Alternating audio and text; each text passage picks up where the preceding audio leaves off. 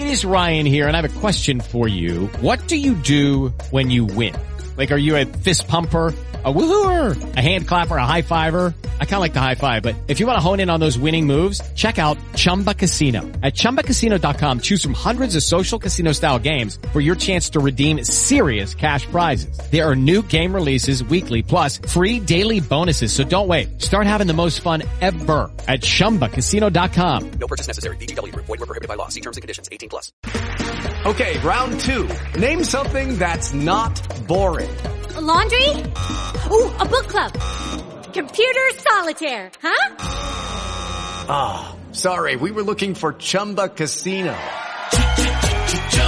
That's right. ChumbaCasino.com has over 100 casino-style games. Join today and play for free for your chance to redeem some serious prizes. ChumbaCasino.com. No purchase necessary. Were prohibited by law. 18 plus. Terms and conditions apply. See website for details. Equilibrio entre alma, mente y cuerpo. Bienvenidos a Sanamente, la cita con el bienestar. Dirige Santiago Rojas.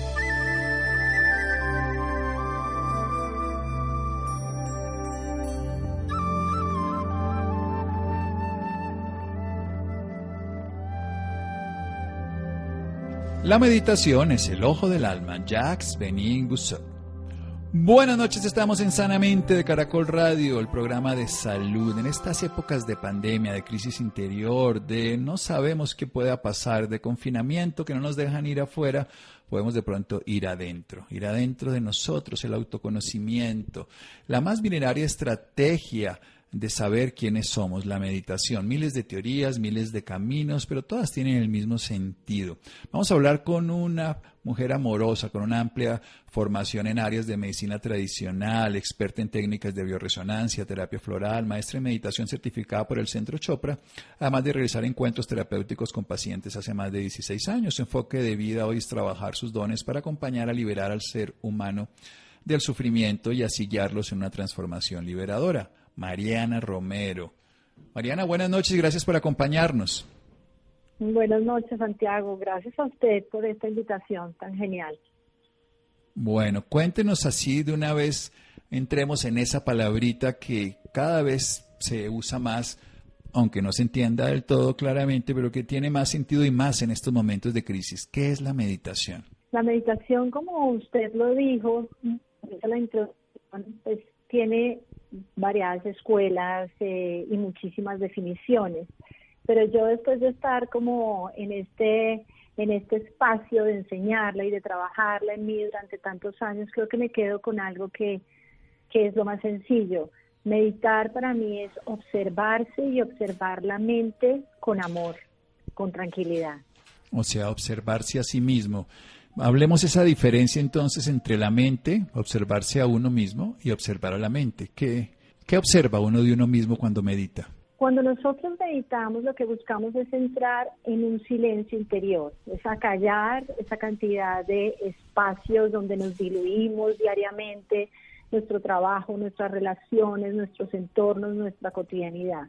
Entonces cuando entramos a meditar, entramos en un silencio, cerramos los ojos y vamos a empezar a observar la mente. ¿Qué pasa con la mente? La tarea de la mente es pensar. Y cuando nosotros entramos en ese silencio interior, vamos a observarla y la tarea es observarla con amor, porque la mente nos va a desafiar con una cantidad de pensamientos, pensamientos futuros, pasados.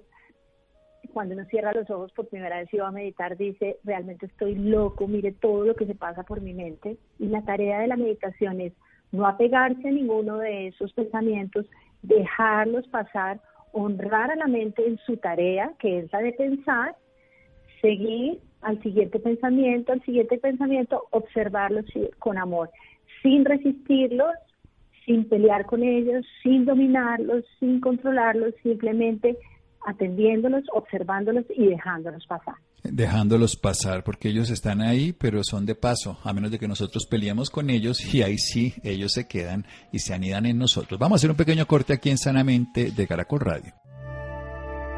Síganos escuchando por salud. Ya regresamos a Sanamente. Bienestar en Caracol Radio. Seguimos en Sanamente.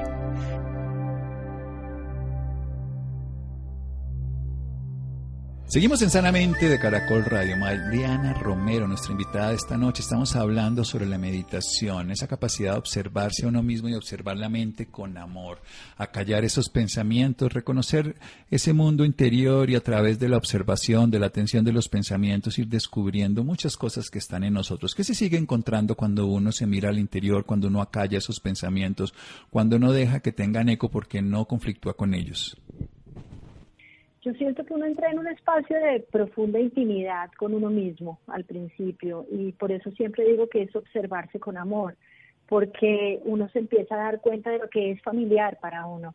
Las personas tienen una expectativa de que cuando van a empezar a meditar van a tener unas experiencias de claridad, unas experiencias absolutamente trascendentes y tranquilas, y no es así porque las primeras experiencias meditando son de observar lo familiar que es mi vida y lo cotidiana que es mi vida.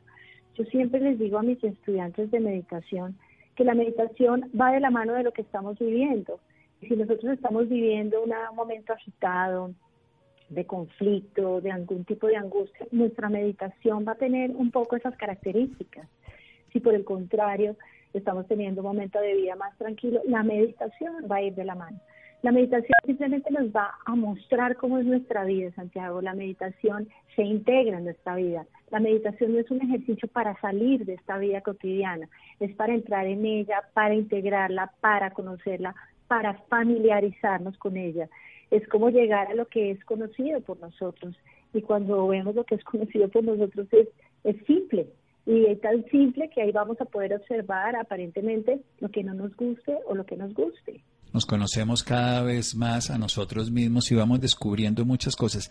¿Cómo es una práctica cotidiana de meditación, la que usted sigue, la que usted enseña para una persona que no tiene ni idea cómo sería ese proceso? ¿Qué, qué tendría que hacer? ¿Cómo se sentaría? ¿Qué comería? ¿Qué haría? ¿Cómo respiraría? En fin. Bueno, yo tengo que contarle con una felicidad enorme que la práctica que yo eh, enseño y la práctica que yo sigo, que es de la tradición védica, es una práctica profundamente amorosa, es una práctica muy sencilla, es una práctica donde todos esos regalos que le voy a mencionar son infinitos y reivindican un poco todas las creencias existentes alrededor de la meditación. Entonces, lo primero que yo le diría a una persona que se va a sentar a meditar es, meditar es fácil, ¿sí?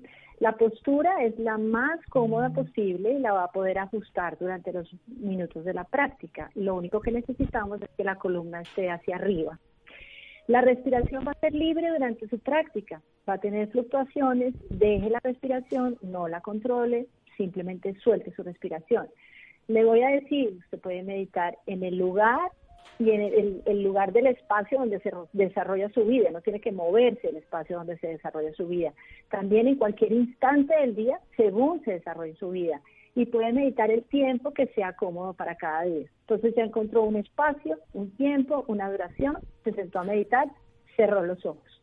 La tradición védica enseña mm, la meditación de sonido primordial y esos son los talleres que yo eh, imparto y es una técnica en la cual le enseñamos al estudiante a repetir un mantra. Entonces, cuando la persona entra en su práctica y cierra sus ojos, empieza a repetir interiormente su mantra de sonido primordial. Entre más fluido, más cómodo, más suelto, en el tiempo, la cadencia y el ritmo que esa persona lo haga interiormente, ya está en una experiencia meditativa. Eso le diría yo a una persona que se va a citar a meditar. La única expectativa que va a tener es cuánto tiempo va a meditar. El resto que va a pasar, pueden pasar cantidades de cosas, como le decía al principio, lo que va a pasar es lo que está pasando un poco en su vida. La experiencia meditativa va a ser de ese estilo del cual es su vida. El mantra le va a servir como un ancla, porque van a venir pensamientos, van a venir sensaciones físicas, van a venir emociones, y la persona lo que hace es volver al mantra. Entonces la meditación va a estar entre pensamiento y mantra, entre la mente y la dimensión espiritual, que es la que contactamos cuando repetimos el mantra de sonido primordial. Muy bien, o sea, nosotros tenemos la oportunidad de callar la mente de una postura cómoda, con la espalda recta, respirando de manera libre, estando simplemente en un espacio conocido para nosotros, en un tiempo que sea disponible con la duración que nos lo permita para trabajar el sonido primordial, de lo que vamos a hablar a continuación después de un pequeño corte en Sanamente Caracol Radio. ¿Qué es ese sonido primordial? ¿En qué consiste? ¿Cómo se obtiene? ¿De dónde viene? ¿Y qué sentido tiene que uno lo repita? ¿Qué le quiere decir a la persona cuando lo está repitiendo en su interior? Bien, seguimos en un momento aquí con Mariana Romero en Sanamente de Caracol Radio. Síganos escuchando por salud. Ya regresamos a Sanamente. Bienestar en Caracol Radio. Seguimos en Sanamente.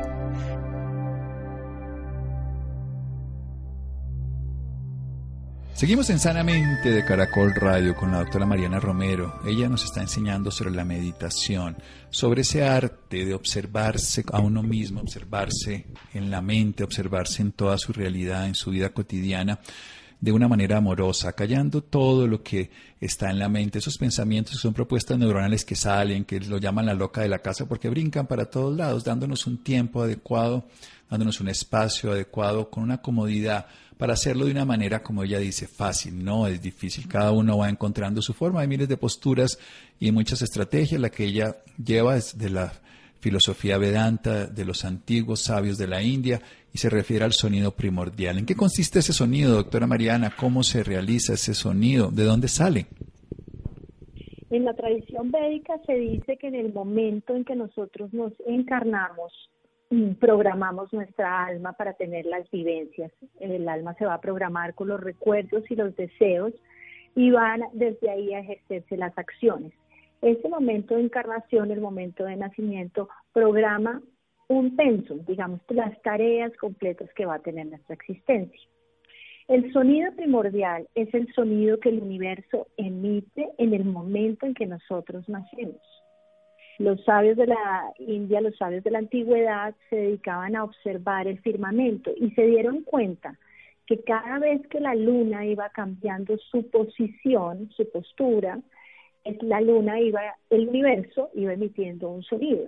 Entonces, cuando yo le pido a un estudiante su fecha, hora y lugar de nacimiento, a través de una plataforma ya de matemática védica, porque esto tiene mucho tiempo eh, que se ha estudiado, yo encuentro cuál fue la posición de la luna en el momento en que ese estudiante nació. Cuando tengo la posición de la luna, inmediatamente voy a encontrar cuál fue el sonido que registraron los hombres de la antigüedad del universo en ese momento. Entonces, el sonido primordial es el sonido que emite el universo en el momento que nazco. Si es ese momento, si yo medito con ese momento en ese sonido, lo que voy a tener es acceso a toda esa conciencia en la cual se programó mi alma. O sea, vamos a entrar a activar nuestra app con el universo, por decirlo de una manera más coloquial. Y entonces uno lo, lo, lo repite muchas veces pensando qué, haciendo qué, esperando qué, sintiendo qué. Nada, Santiago, yo siento que las expectativas para meditar deberían ser ninguna porque si nosotros pensamos tan solo en el ejercicio de una expectativa, en la definición de una expectativa, es una actividad mental. Y lo que yo quiero es que mi mente descanse. Entonces, por eso le decía, para mí la única expectativa es cuánto tiempo tengo para meditar, porque me levanté tarde y solo tengo 20 minutos, porque es que eh, tengo una consulta, pero no hay una expectativa. Usted se sienta, tiene su mantra en el cual va su sonido primordial y lo arranca a meditar. El valor de la meditación está dado por lo que ocurra en nuestra vida cotidiana, no por lo que ocurre en esos minutos de práctica meditativa, que eso para mí es un regalo maravilloso. Es la gente que se sienta a meditar y se siente incómoda, yo siempre le digo, no importa, la incomodidad es un momento de vida, pero lo que pase en tu vida cotidiana, lo que se despierte en la vida, la conciencia, la tranquilidad, la observación, los momentos de claridad, esos van a ser los regalos de la práctica meditativa. Esos son los regalos de la práctica meditativa, o sea que uno obtiene acciones con beneficios, acciones que simplemente no tienen expectativas, se está experimentando. ¿Cómo, cómo, cómo es su práctica meditativa, Mariana, en la vida cotidiana? La mía personal, bueno, yo adoro la, la, la primera hora de la mañana las 5 de la mañana son para mí un, momento un momento muy agradable de meditar. generalmente la casa está en silencio, eh, no todo el mundo se ha levantado, no, no se ha mirado el celular, no se ha mirado el computador.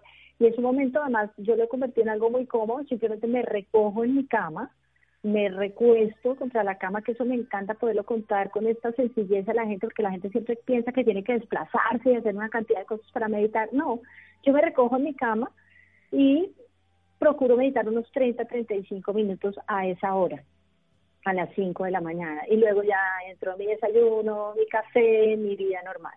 La otra que me encanta es cuando todo el mundo se ha ido a dormir, cuando vuelve a haber ese silencio.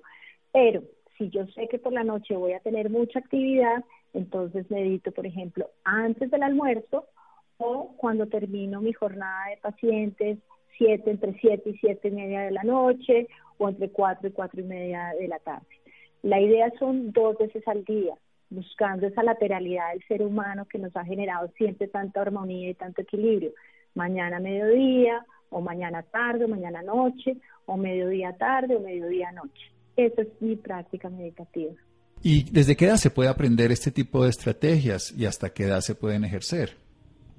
Bueno, ejercer por siempre y para siempre. ¿Desde cuándo? Eh, este programa que yo enseño con el Chopra Center de California tiene una, una estrategia para los niños. Los niños pueden meditar desde los cuatro años. Lo único que se pide es que tengan un papá o una mamá meditadores porque podemos enseñarle a los niños, pero si el niño dice que quiere meditar y para el papá o la mamá es más importante la tarea, pues no estamos haciendo un ejercicio coherente para el niño. Entonces los hijos de mis, de mis estudiantes meditadores pueden empezar a meditar desde los cuatro años. Y es muy lindo, a los cuatro años pueden meditar cuatro minutos, a los cinco, cinco, a los seis años, seis, hasta que pueden meditar 15 minutos. La meditación para los niños se hace no con el mantra completo, sino solo con su sonido primordial. Y el sonido primordial eh, está traducido, o hicieron la traducción los sabios de la antigüedad al sánscrito. Y entonces es una, una sílaba que tiene una consonante, una vocal y la letra N. Entonces, interiormente es muy sonora y muy vibratoria. Y a los niños les encanta. Entonces, simplemente se, se sientan con su papá o su mamá ellos, su papá repite interiormente su mantra y el chiquito está repitiendo tan solo su sonido primordial. Y pues hasta el tiempo que sea, yo tengo pacientes que han tomado mi taller, que tienen 80 años, eh, se les olvida a veces su mantra, me vuelven a escribir, lo volvemos a hacer, meditan dos, tres minutos, lo que cada persona pueda. La idea es, yo siento que mi tarea ha sido reivindicar un poco la información que tiene la gente a torno a la meditación porque la meditación ha tenido muchos en contra, porque cuando se hace tan restrictiva, yo creo que nadie, nadie, la añora. En cambio, pensar en una práctica que me genere mucha libertad y mucha tranquilidad y se incluye en mi vida tal y como es mi vida, pues siento que es mucho más seductor e inspirador para cualquier persona mucho más seductor e inspirador. ¿Cómo seducir uno precisamente a esa mente que es la loca de la casa? ¿Cómo enamorarla de no digamos un orden en el sentido de lo que los humanos pensamos, pero de un sentido que es el orden del universo, que no la lleva al caos, a la desesperación, a la ansiedad permanente por alcanzar, por conseguir, porque al fin y al cabo eso es uno de los procesos que termina dándose de manera natural en la meditación. Correcto, yo hay un, eh, les recomiendo, hay un video que es el fácil de conseguir, eh, que es sobre la mente del mono, ¿no?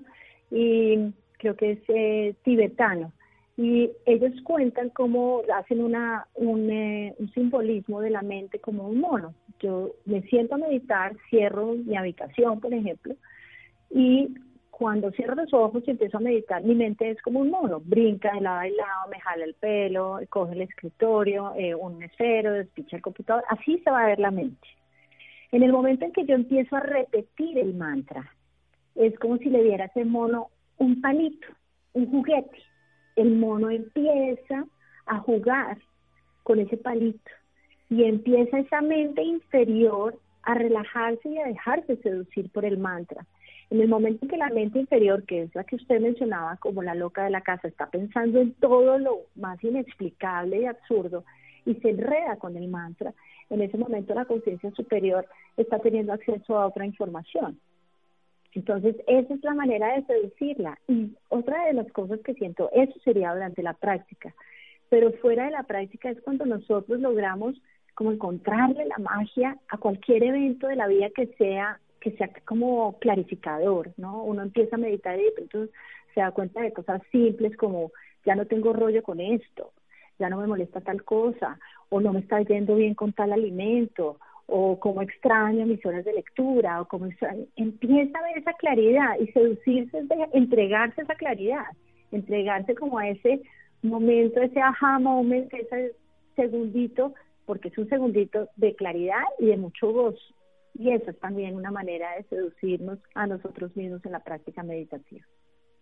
Seducirse a uno mismo, enamorarse de la vida que está viviéndose a través de uno, no desde el egoísmo y seguramente el narcisismo, sino desde la presencia que nos habita. ¿Y qué se descubre? Cuéntenos un poco más allá. Lleva 16 años haciéndolo, lo hace todos los días, se vuelve un encuentro maravilloso en cada momento. ¿Qué está descubriendo en cada instante? ¿Qué ha encontrado? Bueno, con esta práctica meditativa yo llevo, con esta técnica llevo seis años, Santiago. Tenía otras técnicas eh, con las que trabajaba, pero con meditación de sonido primordial llevo seis años.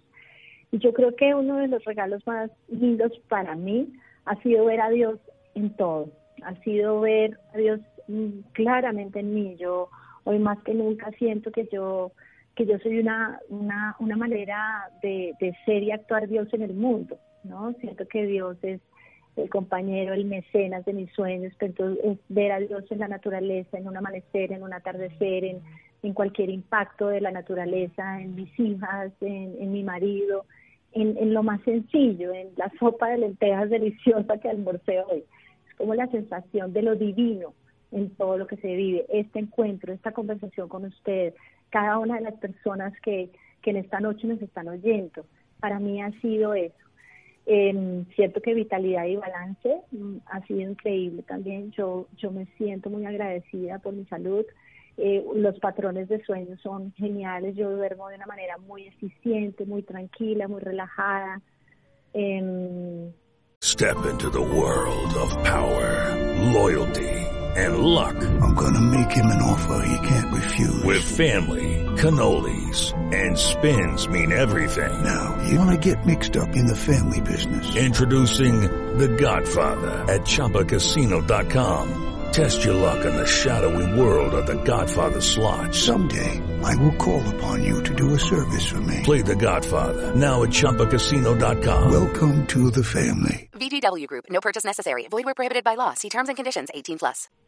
Mi trabajo yo siento que pues es un regalo, es como ejercerme desde un arte donde siento que fluye, que es contento, que es casi como un juego. Qué pena si mis pacientes me están oyendo, pero realmente mi trabajo es como un juego, porque es un gozo permanente.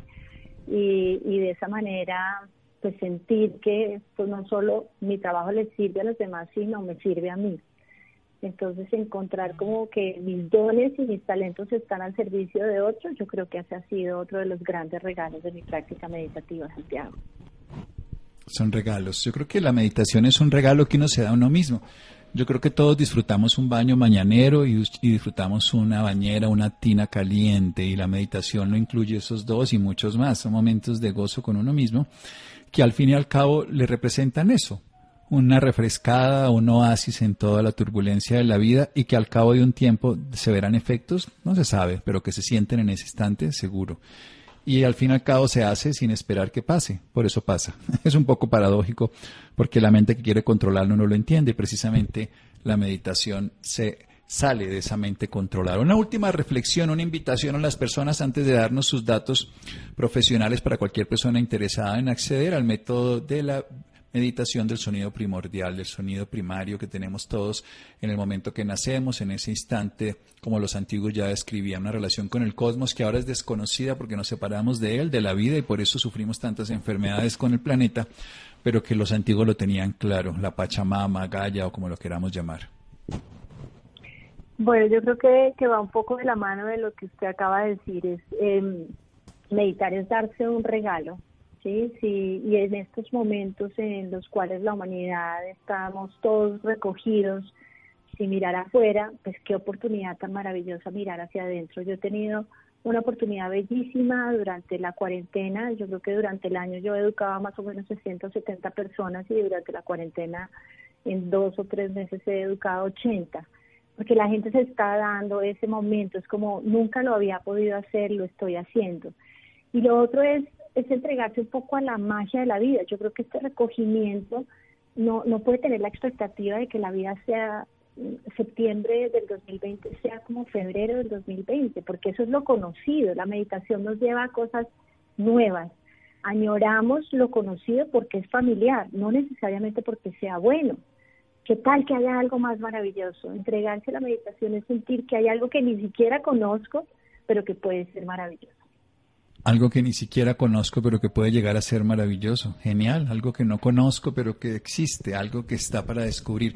Lo que hace un niño cuando abre un juguete, cuando abre una caja de un regalo que quiere descubrir la vida. Los adultos nos da miedo no nos metemos en la aventura de vivir, sino que queremos tenerlo todo controlado. Y entrar en la meditación es entrar en un mundo maravilloso, en ese interior que todo lo contiene y que todo lo conoce, que a nosotros nos hemos descuidado por mirar lo exterior, en el cual nosotros infortunadamente perdemos esa maravillosa oportunidad de conocernos. Por eso es una invitación la meditación a conocerse a sí mismo, a descubrir la vida, a retirar todo lo que nos aleja de ser nosotros mismos.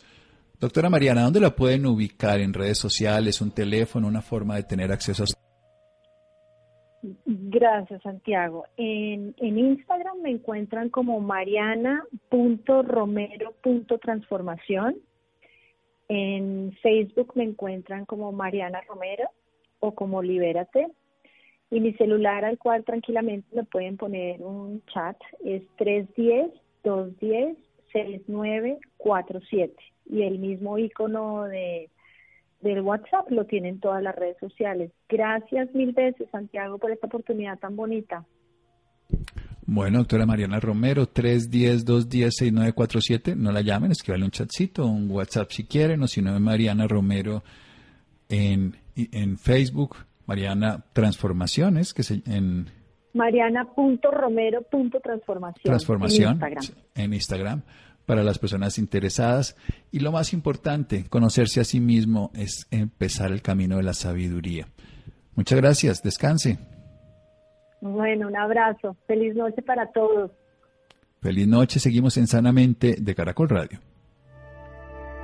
Síganos escuchando por salud. Ya regresamos a Sanamente. Bienestar en Caracol Radio. Seguimos en Sanamente.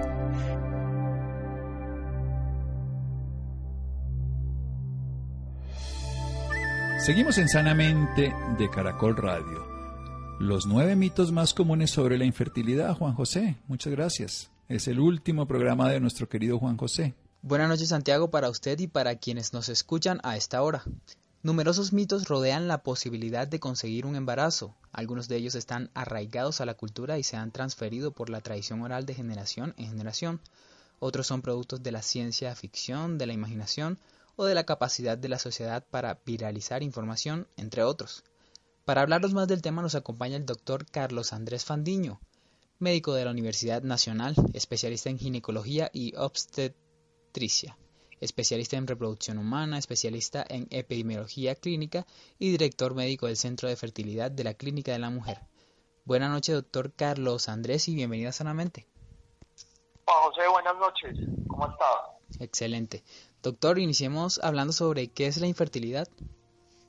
Bueno, hay que partir de un concepto y es que la infertilidad es una enfermedad y es una enfermedad que se caracteriza por la discapacidad que tiene una pareja o una persona de lograr un embarazo después de cierto tiempo. Cuando estamos hablando de parejas, hablamos de que después de un año de búsqueda de embarazo con relaciones coordinadas, sin uso de ningún tipo de anticoncepción, ante no logro de embarazo, pues eh, nos encontramos frente a la condición o a la enfermedad que llamamos infertilidad y en este momento requiere el inicio de unos estudios.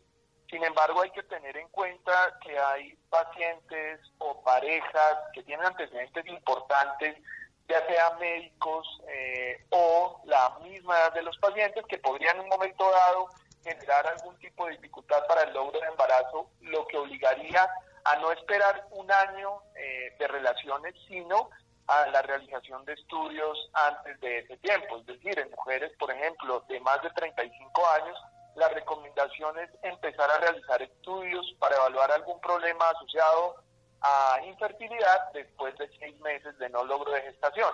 Así también los estudios son más tempranos en pacientes con antecedentes, como les decía, de cirugías, puntualmente a nivel de los órganos pélvicos o enfermedades que hayan requerido algún tipo de tratamiento, como el cáncer u otro tipo de enfermedades cuyo tratamiento o la misma enfermedad pudiera generar en un momento dado una dificultad para el logro de embarazo. Doctor, exactamente cuáles son esos tratamientos que existen y de qué manera se realizan? Bueno, cuando nosotros hablamos de tratamientos estamos hablando de la asistencia médica para la concepción.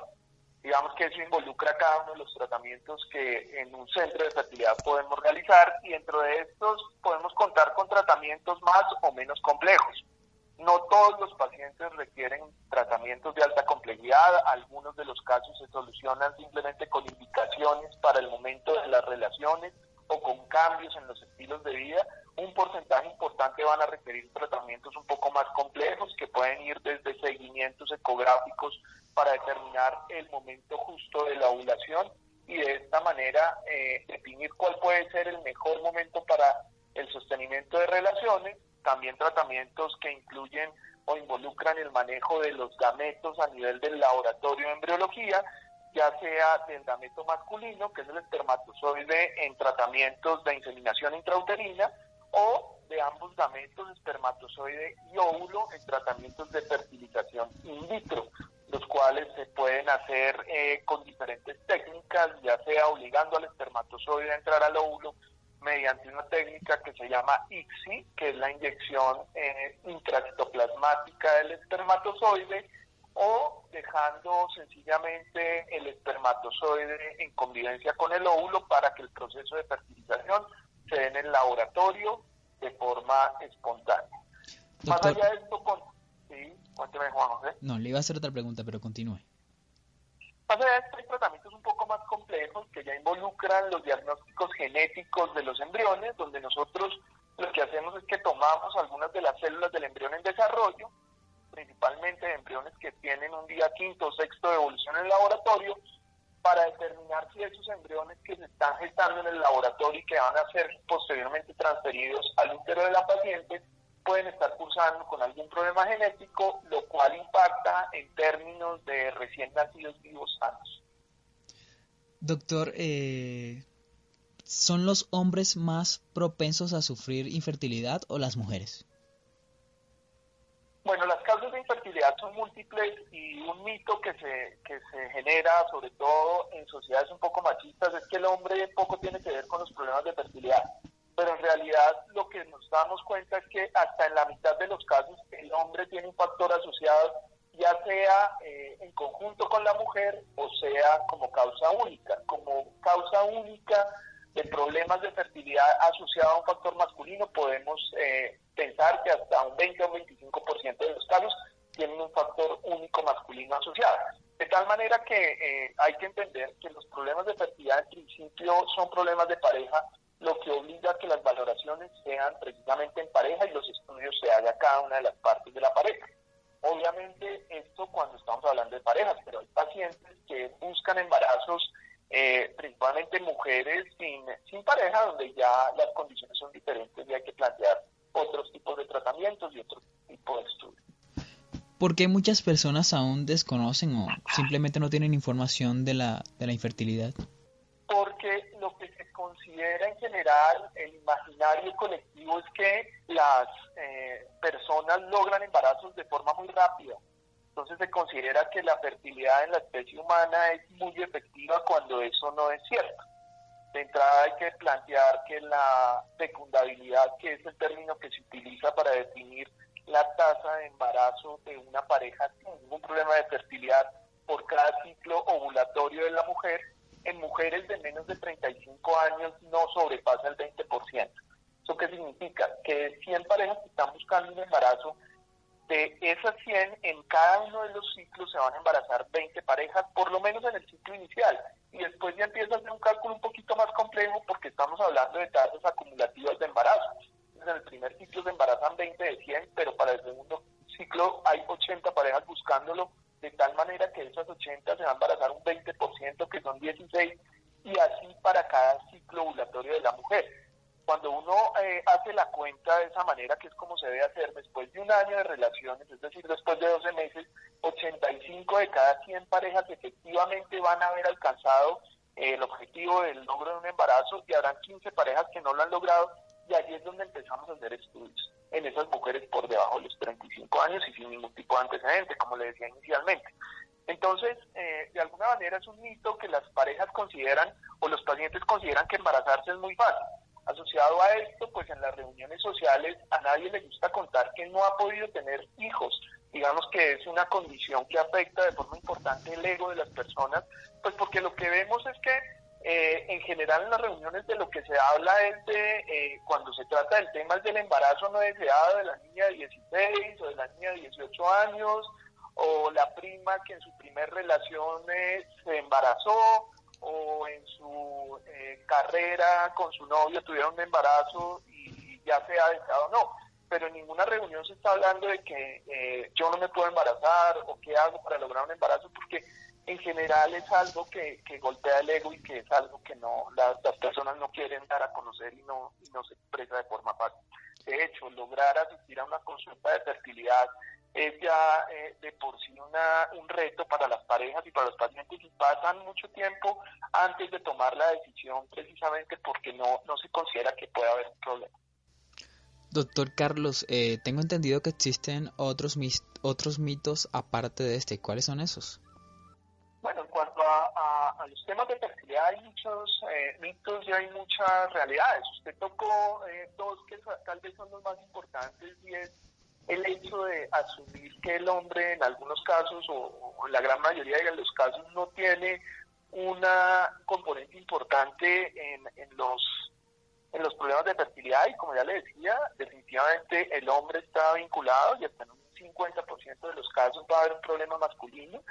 El otro es que eh, el logro de un embarazo es eh, una condición fácil y definitivamente, como también le explicaba, la biología y el, eh, la gestación o la fertilidad de la especie humana no es 100% efectiva y esto tiene relación a todo el aparato genital y a los tiempos de vida de cada uno de los gametos y la condición de ser una especie donde hay una única ovulación en la mayoría de los casos mensual con eh, la expulsión de un único óvulo.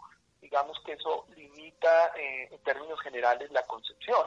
Ahora, eh, otros mitos que se plantean es si los eh, el estilo de vida es un factor importante para el logro de embarazo. Digamos que es en parte mito, en parte realidad. Eh, los factores ambientales, puntualmente consumo de tabaco, alcohol, podrían en un momento dado disminuir las probabilidades de logro de una gestación y de la continuidad de las mismas. El tipo de relaciones, por ejemplo, es una, una pregunta que me hacen muy frecuentemente, no cambia eh, las probabilidades de embarazo, es decir, si la pareja está arriba abajo, el tipo de relación que se sostenga no va a mejorar o empeorar estas probabilidades, tampoco el hecho de que la mujer eh, una vez tenga su relación inmediatamente se coloque de pie, eh, porque muy temprano los espermatozoides llegan al sitio donde deben hacer su trabajo, que es las trompas uterinas. Ah, digamos que en términos de, de estilos de vida, pues es lo que uno tendría que contemplar. Ahora, si la frecuencia de las relaciones es importante, eh, digamos que es otra de las, de las preguntas que muchas veces me hacen y definitivamente sí es fundamental conocer que en la medida en que las relaciones sean más frecuentes, va a haber mucha mayor probabilidad de gestación, sobre todo cuando estas relaciones se están sosteniendo los días eh, cercanos a la ovulación las relaciones que son más efectivas son las relaciones que se sostienen entre 24 y 48 horas antes eh, de la ovulación. Los otros mitos es eh, los costos de los tratamientos de fertilidad, si son tratamientos muy costosos, pues en realidad no lo son tanto. Digamos que obviamente hay una inversión que se debe hacer en, en términos de, del tratamiento, pero son tratamientos cada vez más asequibles y cada vez con mejores resultados para los pacientes y las parejas. Eh, si cada uno de estos tratamientos de fertilidad va a derivar en un embarazo de más de un bebé, es decir, embarazos gemelares, incluso trillizos o cuatrillizos, cada vez es menos frecuente que esto ocurra y es menos frecuente porque los centros cada vez se han enfocado en los tratamientos más seguros para los pacientes. Esto obligado a que los centros varíen eh, sus eh, técnicas en buena medida y cada vez más sea el eh, número de embriones a transferir o los criterios para definir el momento de inseminación más estrictos, lo que ha hecho que las tasas de embarazo gemelares eh, cada vez vayan en disminución con unas tasas importantes de embarazo logrados y esto eh, también hace referencia a la seguridad, como le decía, con la que cada uno de los centros maneja los casos de los pacientes, siendo un factor importante a valorar en el momento de toma de decisión frente a la realización de un tratamiento, efectivamente cuáles son las tasas de embarazo gemelar que está teniendo cada centro, porque esto es un factor de calidad que tiene que manejar cada uno de los centros de, fertilidad. Doctor, ¿cuál es su consejo para quienes nos escuchan a esta hora? Mi consejo es consultar a tiempo. Definitivamente es donde más eh, baches puede uno encontrar. Las parejas se demoran mucho tiempo en consultar a un especialista. Es importante tener en cuenta que la infertilidad existe, que es un problema que se presenta con eh, buena frecuencia. Si nos remitimos a los datos de la encuesta en demografía eh, de, salud que se realizó eh, tal vez en el 2015 o 2018, nos habla que 12% de las mujeres con intención de embarazo han tenido algún problema en su fertilidad, es decir, es un porcentaje de la población alta, de tal manera que es una condición frecuente y como cualquier condición en salud obliga a una consulta temprana y con un especialista en el área para poder tener un mejor pronóstico y poder eh, tratar la condición de la mejor manera. Pues gracias, doctor Carlos Andrés Fandiño, por esta información y por acompañarnos esta noche en Sanamente. Juan José, muchas gracias a usted por la invitación. Igualmente. Pues Santiago, con esta entrevista me despido ya del programa. Me voy agradecido por estos seis meses de gran enseñanza. Crecí como persona y como profesional. Dejo el programa en buenas manos y con ganas de que siga creciendo. Espero volver a esta familia que me abrió las puertas y que confió en mí desde el principio. Bueno, muchas gracias. Llegamos al final de Sanamente. Muchas gracias Juan José por todo lo que aprendimos de ti, lo que conocimos, lo que vivimos como experiencia con todas las enseñanzas. Ya tenemos a Rolando en nuestro grupo y ya vamos a seguir aprendiendo de él también. Muchas gracias a Laura, Ricardo Bedoya, Jessy Rodríguez, Freddy. Quédense con una voz en el camino con Ley Martín. Caracol piensa en ti. Buenas noches.